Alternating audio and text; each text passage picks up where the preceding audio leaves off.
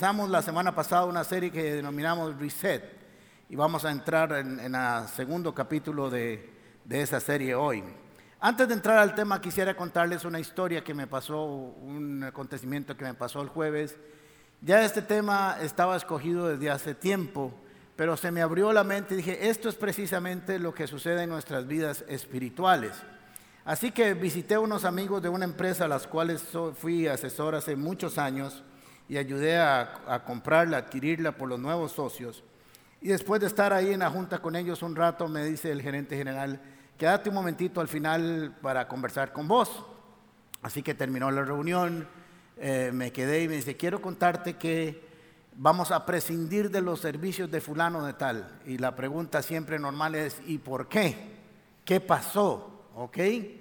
Porque él está desde el inicio, desde el principio, hace como 20 años está ahí o 15 años, no me acuerdo cuánto, pero desde el principio, desde que se adquirió por los nuevos socios. Así que me dice, lo que le pasó fue lo siguiente, me dice, durante años esta empresa le estuvo diciendo, crece, llevar nuevos cursos, aprender nuevas habilidades, desarrollar nuevas habilidades, anda cursos, te los pagamos, te facilitamos, porque no es lo mismo administrar una empresa de 10, de 10 a 1000, a 2000, a 3000.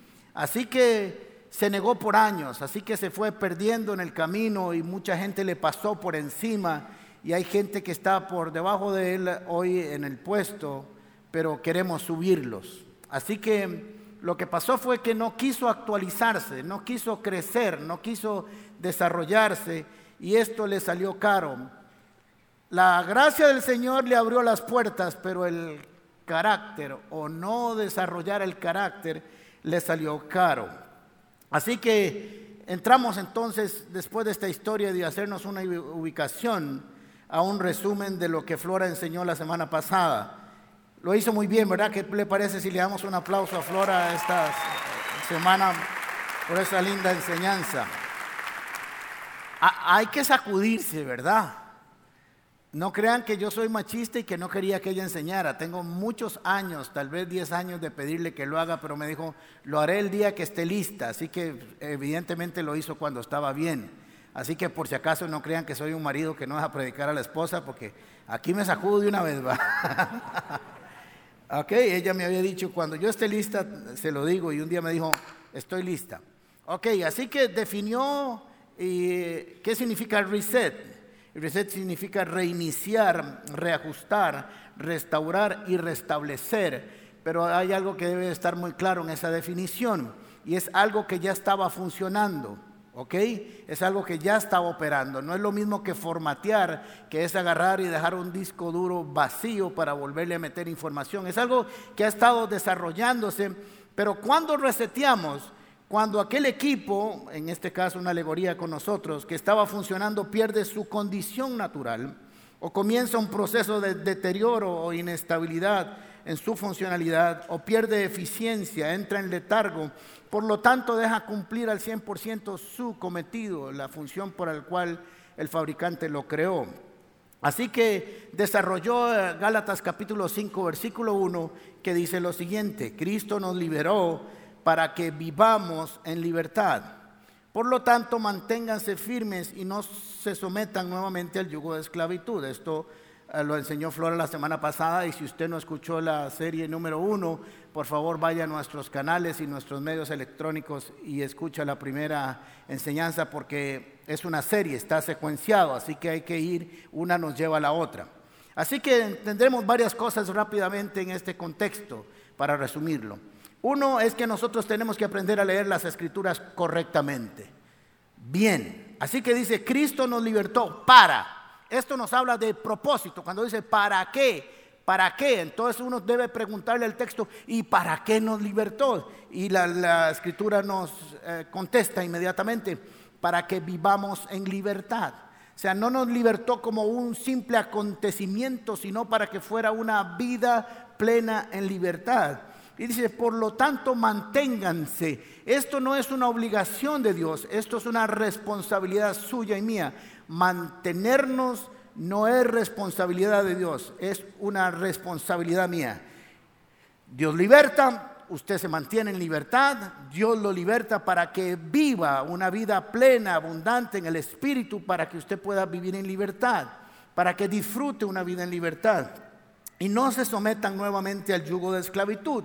Esto quiere decir que podemos ser libres por la obra de Jesucristo, pero si no nos mantenemos, podemos volver a esclavitud. O sea, pongan mucha atención y aquí la cosa se pone fea.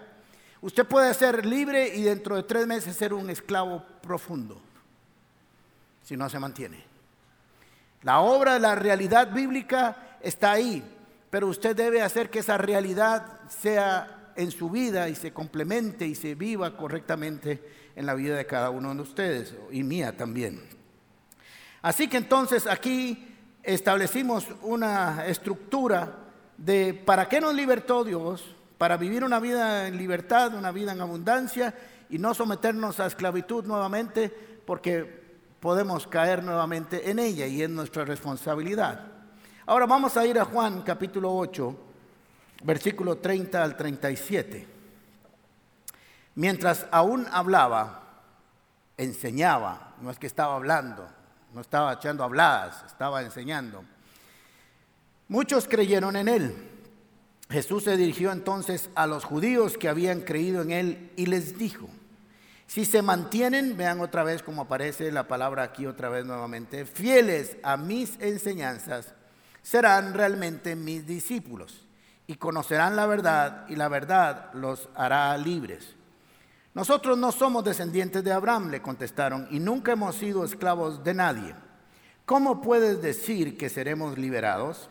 Ciertamente les aseguro que todo el que peca es esclavo del pecado, respondió Jesús. Ahora bien, el esclavo no se queda para siempre en la familia, pero el hijo sí, se queda en ella para siempre. Así que si el hijo los libera, serán ustedes verdaderamente libres y yo seré y yo sé que ustedes son descendientes de Abraham. Sin embargo, procuran matarme porque no está en sus planes aceptar mi palabra. Este cierre es fundamental para entender todo el resto. El problema que tenían algunos es que no estaba en sus planes obedecer su palabra. Cuando usted y yo tenemos, llegamos a Cristo, tiene que estar en nuestros planes, en sus planes, en los planes de todo aquel que se acerca a Jesús, obedecer su palabra. Si no, el resto no tiene sentido porque el resto de la relación con Dios se guía y se estructura a través de desear obedecer o poner en acción su palabra. Ese era su problema. Ahora vamos a analizar un poco el texto para que nos comience a instruir. ¿A quién les está hablando Jesús? A los judíos que habían creído en Él, o sea, a los nuevos creyentes. Ahora hay algunos que dicen que estos eran nuevos creyentes, pero que eran, tenían alguna condición especial y Jesús les habla a ellos. No, no, no, no. Eran nuevos creyentes, dejémoslo ahí. Salvos, podríamos decir, en el contexto de la gracia, de la salvación del Nuevo Testamento. Creyeron en Jesús, creyeron en lo que Él estaba enseñanza, eh, enseñando y de alguna manera habían entrado por la puerta de la salvación. Estaban en el nivel primario. Porque si usted no lo sabía, en el reino de los cielos Dios no tiene eh, escogidos o predilectos, pero sí hay gente que le gusta subir a lugares de excelencia. Dios no lo sube, cada uno se sube a sí mismo según la obediencia y la disciplina que tenga en el Señor. Así que Jesús vio muy bien que ellos estuvieran en un primer nivel, pero les dice que hay que ir más allá, que no es suficiente quedarse con eso, que necesitan avanzar, pasar de Jesús como Salvador a Jesús como Maestro. Y es algo que no todo el mundo ha hecho. La mayoría de la gente se queda en un Jesús que salva, se quedan en la cruz de Cristo, pero no se quedan, no van a la resurrección y a la gloria de Jesucristo. Así que les dice a esos nuevos creyentes, si se mantienen fieles a mis enseñanzas, serán. Este eh, serán en griego es presente. Si se mantienen y mantenerse es constancia, son libres. No es que serán una vez y no, y no vuelven a ser esclavos, sino que mientras se mantienen condición para vivir en libertad, entonces serán realmente mis discípulos. Y me pregunto, ¿se dice realmente sus discípulos? ¿Quiere decir que hay unos que no son realmente sus discípulos? Lógico. Si habla de realmente discípulos, quiere decir que hay otros que no lo son. Y no lo son porque son por apariencia, esa es la diferencia, ¿ok? Así que permanecer fiel a las enseñanzas produce un discípulo. Eso es lo que quiere decir. Permanecer fiel a las, esperanzas, a las enseñanzas es un, convierte a la persona en un discípulo. Ahora quiero decirles y definirles qué es fidelidad, porque a veces no procesamos bien esa información. Fidelidad es firmeza y constancia en los efectos, ideas y obligaciones y en el cumplimiento de los compromisos establecidos. Pero miren qué interesante, exactitud y precisión en la ejecución de algo. Esto es fidelidad. Así que permanecer no es un hecho de ir y volver. Usted no permanece en el auditorio de la comunidad paz. Usted viene regularmente, espero que vengan mucho a discipulados y que vaya a sus casas paz, que venga a las reuniones de fin de semana, pero usted va y, vuelve a su casa. No es una permanencia. Ahora, esta permanencia habla de continuidad con intimidad. Permanencia con intimidad. Y lo explico de esta manera. Ah, las mujeres me van a entender muy bien. Está su esposo en la casa y sobre todo en el tiempo de mundial, él está ahí, pero no está. Está en la casa, permanece, pero no hay comunión. La comunión, en mi caso era al revés. Yo estaba en mi casa y Flora estaba en la televisión, en el mundial. ¿verdad? Yo planchando y limpiando la casa y haciendo todo eso. Es que no, la vida es dura, no, no es tan fácil. Así que una cosa es permanecer y otra cosa es permanecer en comunión, en intimidad. Entonces diríamos que permanecer en comunión y intimidad y en fidelidad, que es firmeza y constancia, exactitud y precisión en la obediencia a la palabra, o sea, en las enseñanzas, produce un discípulo. Así que Jesús les dice a los que habían creído en Él, muy bien, ya entraron por la puerta de la salvación. A partir de ahí tiene que haber un crecimiento, un desarrollo, una multiplicación, un crecimiento, una revelación, una abundancia espiritual, una revelación de las escrituras, porque si se quedan ahí es muy posible que vayan a fracasar. Así que Jesús les estaba hablando de un proceso de una transformación. Quería hacer de ellos algo nuevo, algo diferente, traerles esa revelación, esa frescura, ese vino nuevo que el Evangelio había traído a los hombres y no se quedaran en los rudimentos de la ley. Tenían que pasar de la ley a la gracia, de la liturgia a la comunión. Tenían que pasar de Jesús como Salvador a Jesús como Maestro. Ahora hay que recordar lo siguiente. Tanto ellos como nosotros fuimos educados y fuimos discipulados por este mundo. Los que crecieron tal vez en casas desde niños con la palabra de Dios les ha sido más fácil, pero los que no crecimos en un, eh, hogar cristiano y lo conocimos con los años, fuimos eh, discipulados por este mundo, por el príncipe de este mundo. Les guste o no, hay que reconocer esa verdad. Es más, le voy a decir algo interesante. Usted nunca sabrá qué tan libre puede ser hasta que no sepa cuán esclavo es. Nunca sabrá si quiere la libertad hasta que no reconozca su esclavitud. Y eso fue lo que le pasó a los judíos. Nunca fuimos esclavos y ahora lo vamos a analizar. Y Jesús les dijo, a mí no me venga con esas babosadas, ustedes sí son esclavos. La primera ah, ah, reconocimiento que hay que hacer cuando alguien quiere liberarse de un vicio es reconocer lo tiene. Así que usted nunca sabrá qué tan libre puede ser hasta que no reconozca qué tan esclavo ha sido o es para ser liberado. Así que el enemigo siempre va a venir a reclamar sus derechos. Ese discipulado, esa instrucción, esa aberración de algunas cosas que nos metió en la mente que eran pecado, pero que Él nos dijo en algún momento que no lo eran. Así que fuimos entrenados y discipulados por este mundo y ahora Jesús dice, ahora que vienen a la salvación, necesitan entrar un discipulado en el reino. Usted no se pasó de religión, usted se pasó de reino, que es diferente. De reino. Así que hay que aprender de ese reino. Pasó de un reino a otro reino. Así que esos espacios que ahora voy a ir liberando, dice Jesús, necesitan ser llenados con algo. Esos espacios que ahora estoy liberando con mi revelación tienen que ser llenos por la presencia de mi palabra, ser fieles a ellos, permanecer a las enseñanzas y ser discípulos. Se lo voy a explicar con un ejemplo que en el contexto nos va a ayudar a entenderlo. Mateo capítulo 12, versículos 43 a 45. Cuando un espíritu maligno, y no es esa persona que usted se está imaginando ahora en este momento, sale de una persona, va por lugares áridos buscando descanso sin encontrarlo. Entonces dice, volveré a la casa de donde salí. ¿Qué dijo? Gracias. Volveré a la casa de donde salí. Cuando llega la encuentra desocupada, barrida y arreglada, bellísima. Luego va y trae a otros siete espíritus más malvados que él y entran a vivir allí. Así que el estado postrero de aquella persona resulta peor que el primero. Así le pasará también a esta generación malvada. Ahora, si Jesús había liberado en versículos anteriores a un endemoniado, así que estaba utilizando el contexto para hablar con esta gente que estaba hablando. Pero indistintamente de eso, sea una alegoría o una realidad bíblica, nos sirve para el caso.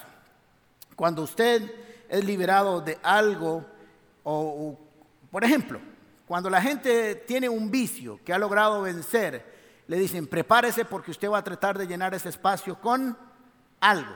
Entonces fumaban eh, eh, marihuana, pero tienen que seguir fumando cigarro porque hay que cubrirlo. O se vuelven adictos a otra cosa menos, menos agresiva pero hay que sustituirlo. O dejan, o agarran el deporte y el deporte se vuelve un vicio. Hay que llenar esos espacios con algo porque los espacios eh, tienen que estar llenos con algo. Así que entonces Jesús les está diciendo, si, si yo hago una operación de una liberación en cada uno de ustedes, y ahora voy a decir cómo funciona esto, necesitan ser llenos de otra cosa. Porque si no, esas enseñanzas pasadas van a venir a tratar de ocupar ese espacio. Y no solamente estamos hablando de cosas espirituales, le voy a hablar de ciencia, física, la ciencia que estudia las propiedades de la materia y la energía. En la física hay un término que se llama impenetrabilidad. Impenetrabilidad. Y es la resistencia que opone un cuerpo a que otro ocupe su lugar en el espacio. Ningún cuerpo puede ocupar al mismo tiempo el lugar de otro, solo Dios, que está en todo lado. Pero cuando yo pongo ese parlante aquí, ahí había algo. Algo se corrió. Algo se tuvo que correr para yo poner. No lo vemos, pero había aire. El aire ocupa espacio. Si no, si ahora usted le ha pasado en su casa que alguien cierra la puerta de la sala y usted le hace ¡pum! Porque se corrió algo que estaba ocupando ese espacio.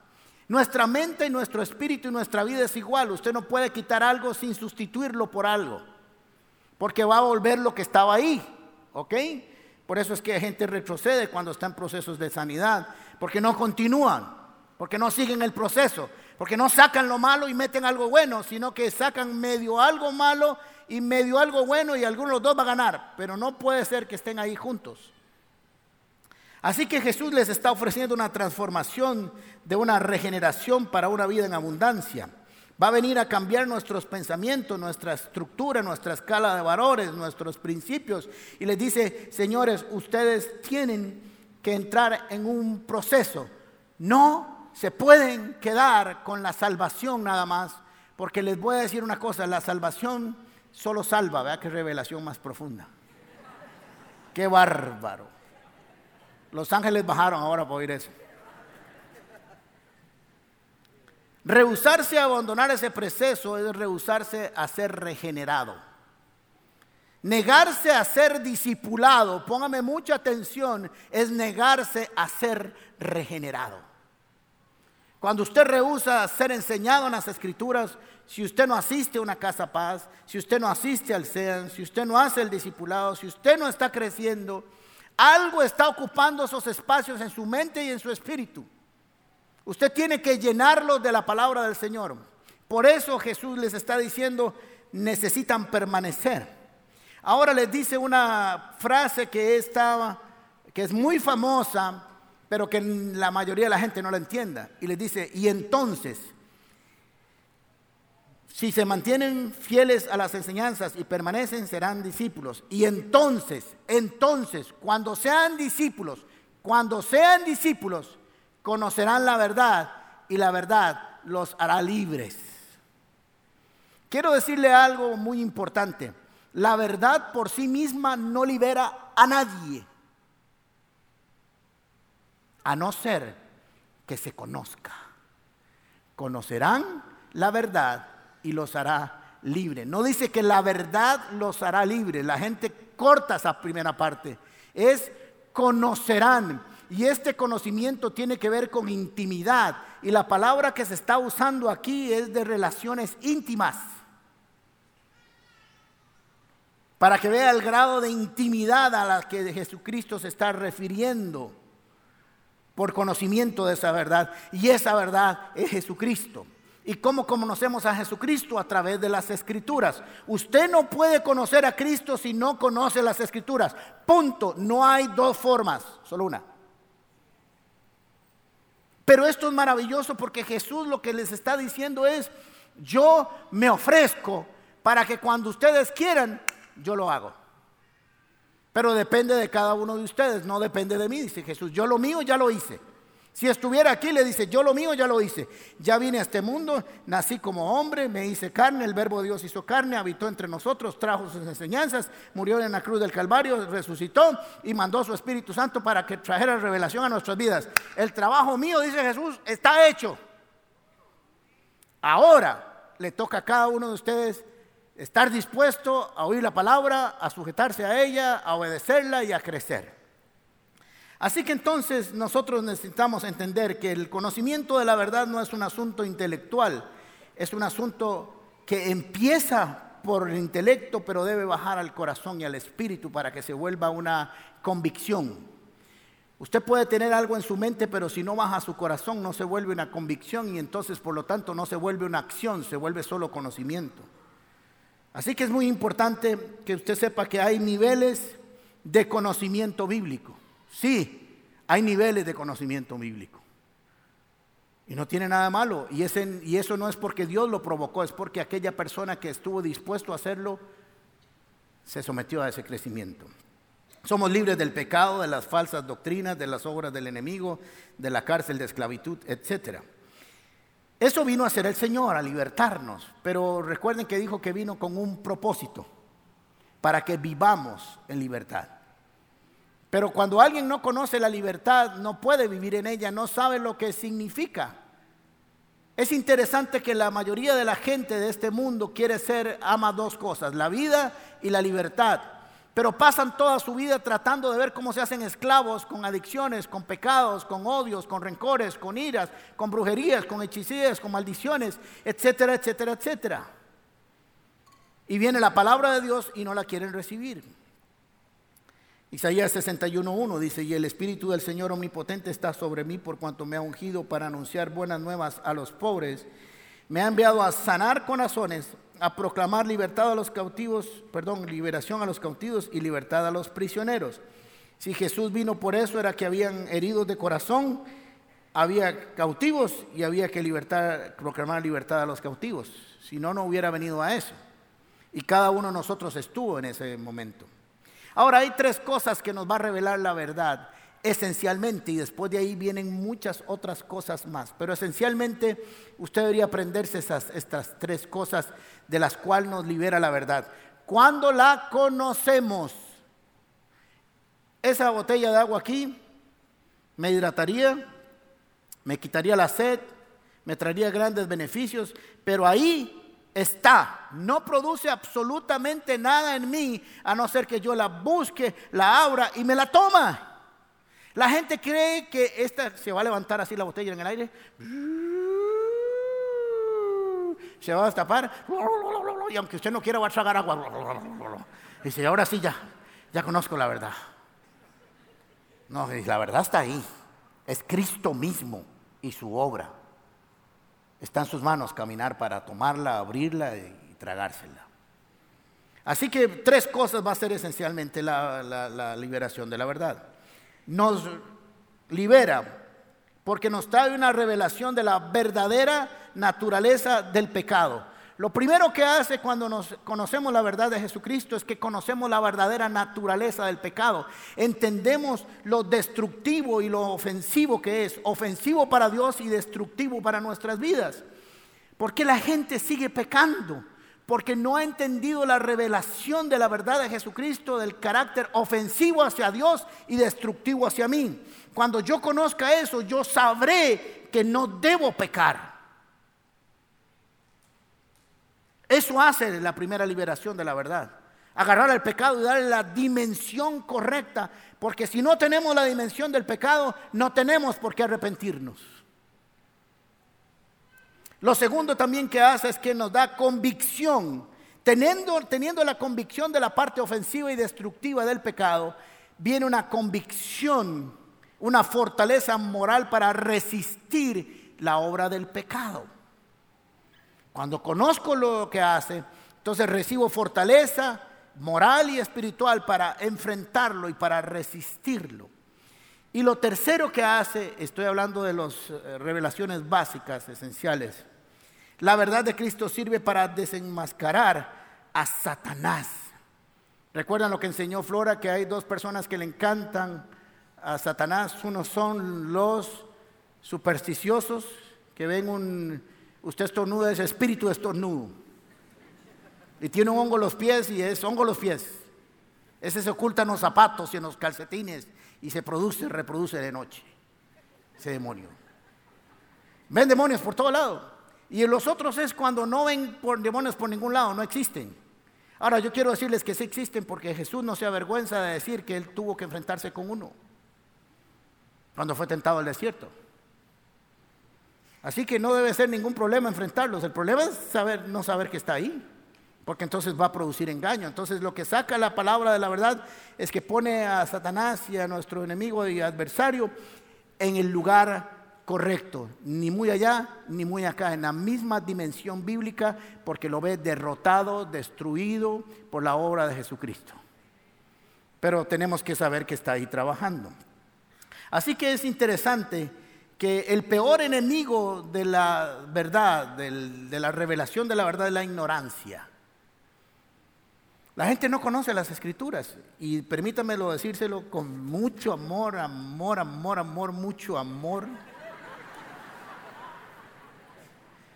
Es que hay cristianos totalmente ignorantes, que lo único que conocieron fue al Jesús que salva, nada más y pasan su vida derrotados, destruidos, amargados, desolados, con odio, con rencor, con ira, controlados por vicios, controlados por un montón de factores en su vida negativos, porque no han ido y no han subido de nivel, no se han convertido en discípulos, para que sean libres y conociéndola, conozcamos todo el resto de la revelación de las escrituras. La ignorancia y sobre todo la ignorancia selectiva, la que yo quiero decir voluntariamente que no quiero conocer de eso. Juan capítulo 8, versículo 33, donde estábamos, dice, nosotros somos descendientes de Abraham, le contestaron, nunca hemos sido esclavos de nadie, ¿cómo puedes decir que seremos liberados? Ciertamente les aseguro que todo el que peca es esclavo del pecado, respondió Jesús. ¿Se acuerdan que la libertad lo primero que hace es demostrar la dimensión del pecado? Pero ellos querían ignorar voluntariamente que habían sido esclavos. Nosotros no hemos sido esclavos de nadie. En ese momento estaban bajo la opresión del imperio romano y habían estado bajo la opresión de Egipto, de Siria, de Babilonia, de Persia y de Grecia. Casi que estuvieron su vida bajo los pies de alguien. Porque nunca se quisieron someter a los pies de Jesucristo o de Jehová en su tiempo. Así que la verdad vino para hacernos el bien y no el mal. Hasta que usted no conozca qué tan libre está viviendo, no se va a recordar qué tan esclavo era. Pero mire qué interesante, porque nos congregamos, cantamos, ofrendamos, diosmamos, servimos, pero eso no nos hace libres. Esas son actitudes interesantes y bonitas, pero eso no nos liberta. Usted puede ser un buen cantante esclavo. Y si no vaya a los conciertos que se hacen en cualquier lugar, cuando vea que la gente canta y le parece que están en un culto y lloran y todo, y donde el otro mueve la cadera, ¡ah! pero eso no los hace libres, están cantando, pero no los hace libres. No estoy diciendo que ir ahí sea malo, no soy religioso. Hay conciertos muy lindos y muy hermosos que se pueden ir a ver y es música y son artistas y es arte. Lo que quiero decir es que eso no trae liberación. Lo más hermoso del discípulo lo más hermoso y maravilloso de ser llamado discípulo es que Jesús se compromete con ese compromiso, como le dije antes. Ahora veamos a ver cuál es el mandato bíblico, porque estas cosas se nos olvidan y cuando se nos olvidan volvemos a esclavitud. Mateo capítulo 28, versículo 18, ustedes saben este texto, se llama la gran comisión, como algunos saben. Jesús se acercó entonces a ellos y les dijo, se me ha dado toda autoridad en el cielo y en la tierra. Por lo tanto, vayan, este es el mandato, vayan y hagan. Y hacer significa hacer, producir o dar forma discípulos de todas las naciones, bautizándolos en el nombre del Padre, el Hijo y el Espíritu Santo, y enseñándoles a obedecer todo lo que les he mandado a ustedes y les aseguro que estaré con ustedes hasta el fin del mundo. El mandato bíblico para la iglesia no fue producir creyentes fue producir discípulos. El término producción aquí es técnico con esa palabra, es hacer, formar, producir, dar forma a discípulos. ¿Por qué? Voy a hacer una pregunta que está en mis notas que me iba a adelantar, pero quiero hacerla ahora. Nos preguntamos algunas cosas o no nos preguntamos algunas cosas correctamente. Entonces, si el trabajo de los discípulos fue hacer discípulos y no creyentes, porque a veces creemos que es nada más decirle a la gente, crean Jesús y me voy. Ya nos dimos que Jesús les habló de ellos y les dijo que había que ir a otro nivel. La pregunta que no, que no nos hacemos es, ¿por qué quiere Jesús que seamos sus discípulos? ¿Por qué está tan interesado Jesús? 296 veces aparece la palabra discípulo en las escrituras. Debe ser que es algo importante para Dios esto. ¿Por qué quiere que seamos discípulos? Primero, porque el creyente, cuando cree, su nombre es escrito en el libro de la vida. Y eso le garantiza que cuando se va de aquí, llega allá. Mire qué interesante. Pero el discípulo tiene el poder, la convicción y la revelación para traer el reino a la tierra. Por eso dice, vivirán. El creyente solo se garantiza un pasaporte. El discípulo se garantiza una vida aquí en la tierra y vida en abundancia de revelación, de conocimiento, de entendimiento, de evolución espiritual, de victoria. Ser discípulo es adquirir un compromiso con el llamado de Dios. Y cuando adquirimos ese compromiso, entonces Dios se compromete con nosotros. Miren lo que dice Mateo capítulo 5, versículo 1 y 2. Este es un ejemplo entre muchos. Yo quiero decirles que las grandes revelaciones de las escrituras Dios las hizo a sus discípulos y no a todo el mundo. Porque no todo el mundo tiene la capacidad de recibir la palabra y procesarla correctamente. Mateo capítulo 5, versículo 1 y 2. Cuando vio las multitudes que habían ahí, que habían otra vez, ¿qué habían? Multitudes, un chorro de gente, multitudes. Subió a la ladera de una montaña y se sentó. sus discípulos se le acercaron y tomaron, tomando él la palabra, comenzó a enseñarles diciendo, bienaventurados. Capítulo 5 de Mateo empieza lo que denominamos las bienaventuranzas o el sermón de la montaña o el sermón del monte. Hay algo que la gente no sabe y no ha procesado. El sermón del monte no fue enseñado, no fue enseñado a la multitud. Es erróneo, la multitud lo oyó el sermón. Pero el sermón del monte fue dictado, enseñado a sus discípulos, que una vez que él empezó a enseñar, se acercaron. Y por allá había un montón de gente allá con el Facebook y el WhatsApp y toda la vara, pero sus discípulos estaban aquí.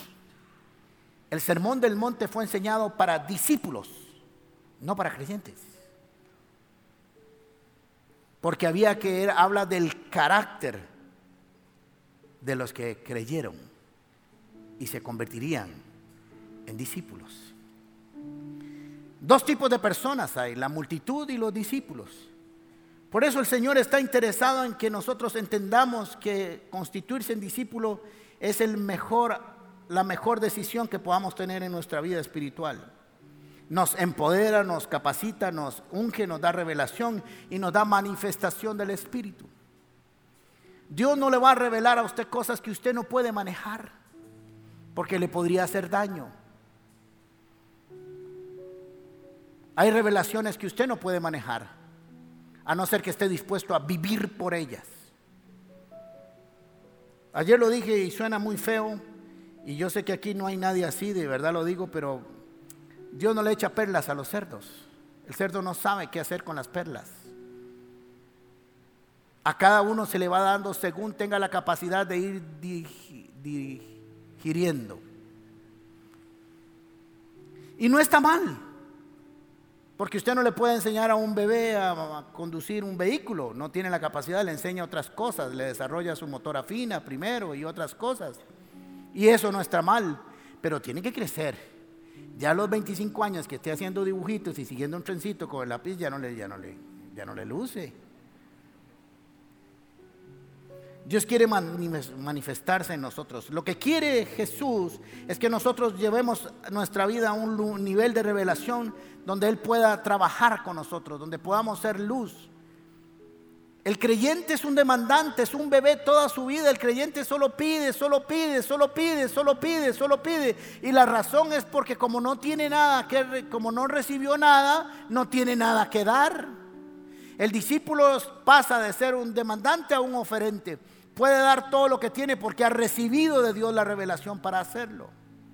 Dios quiere empoderarse. Los discípulos son gente que están llenos del poder de Dios. Los discípulos gente que están llenos de la revelación de Dios. Los discípulos son gente que están llenos de dones, de ministerios. Es gente que vive en victoria, que tiene palabras de acción sobre los demás. Es gente que tiene alabanza, adoración, revelación diferente a los demás.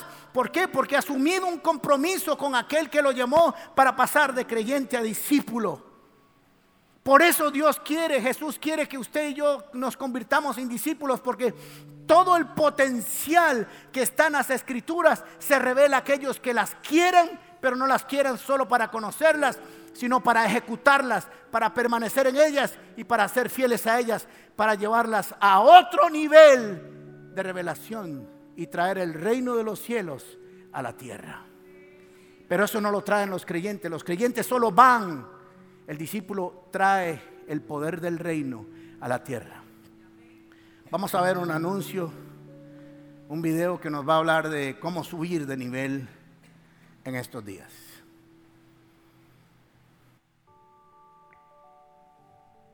En los días de ayuno, Dios se encargó de dar respuesta a muchas palabras que han sido dadas meses atrás. Vemos como muchas personas vienen con un corazón dispuesto a buscar de ese amor. En los días de ayuno he sido testigo del poder de Dios. En los días de ayuno Dios me llevó a los días de ayuno Dios siempre hace milagros. Los días de ayuno son un tiempo de renovación y desarrollo para mí. En los días de ayuno, en los días de ayuno Dios hace todo nuevo.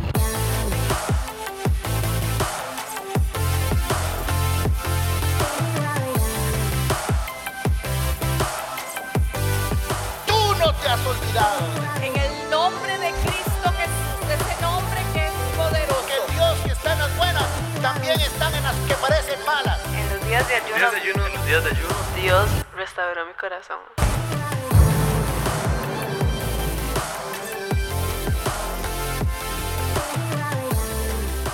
Es, de este lunes en ocho tenemos siete días de ayuno y oración para subir otro nivel de alabanza, de adoración y de entrega. Muy bien, vamos a venir. No, no va a venir nadie, va a estar cerrada esta vara. Vamos a venir. Muy bien. Necesitamos entender, resetear nuestra vida cristiana y entender que cuando cre- creímos, ese no fue el único acontecimiento que tenía que pasar en nuestras vidas. Fuimos diseñados para empezar una operación que iría creciendo, como la luz del alba que va creciendo hasta ser perfecto. Pero eso requiere de disposición, de entrega, de pasión, de entendimiento, de comprensión espiritual. Desea de hacer un acto voluntario, permanecer fieles a mis enseñanzas, los hará discípulos y conocerán la verdad y la verdad los hará libres. Dios quiere que usted sea discípulo de Él para que viva una vida de libertad absoluta y completa que le permita vivir el Evangelio en todo el potencial que Él desea. Pero nos enseñaron que viniendo los fines de semana y una que otra renuncita, eso nos ayudaría y eso algo le ayuda. Pero le voy a decir que tarde o temprano las enseñanzas que usted discipuló en este mundo vendrán a solicitar su espacio en usted. Si usted no las cambia. Así que a resetear nuestra vida, a volver al propósito inicial por el cual creímos como la primera puerta de entrada, pero hay que crecer, hay que matricularse en SEAN, en los discipulados, en todo lugar donde usted vea un crecimiento de las escrituras, tiene que venir. Sí, hay mucho que hacer, sí hay mucho que hacer, que la vida está llena de muchas cosas y compromisos, sí, pero todo el mundo saca tiempo para ir al gimnasio, algunos van a las 4 de la mañana. Que Dios los acompañe porque si saben contar no cuenten conmigo. Yo oraré por ustedes ahí en un ratito. Pero ellos están dispuestos a pagar un tiempo de su vida para desarrollar algo que es maravilloso, el ejercicio. Pero cuando hablamos de las escrituras no funciona igual. Dios siempre es el último. Son las obras del día, es las obras del dinero, es las obras de todo lo que tengo. Porque como Dios es bueno, les voy a decir que Dios es tan bueno que le dijo a usted que si se quedaba solo como creyente, le iría mal. Porque los papás también decimos la verdad. Y la verdad nos hará libres, conociéndola. Hay algunos de ustedes que llegarán al cielo, sin duda alguna, porque la salvación es por fe y por gracia. Pero llegarán al cielo hechos pistola. Y dice, Señor, ¿por qué esta vida tan cristiana fue tan dura, tan pesada? Y el Señor le dijo, porque no te hiciste mi discípulo. Porque si hubieras convertido en discípulo mío, yo te hubiera dado la revelación, la fortaleza, la liberación, la transformación que usted necesitaba para que viviera una vida en abundancia, porque lo que yo prometo se cumple en aquellos que me creen. Cierre sus ojos un momento. Gracias por acompañarnos en Comunidad Paz. Te invitamos a compartir este mensaje y no olvides suscribirte a nuestro canal de YouTube. También puedes seguirnos en todas nuestras redes sociales como Gente Paz o en nuestro sitio web paz.cr.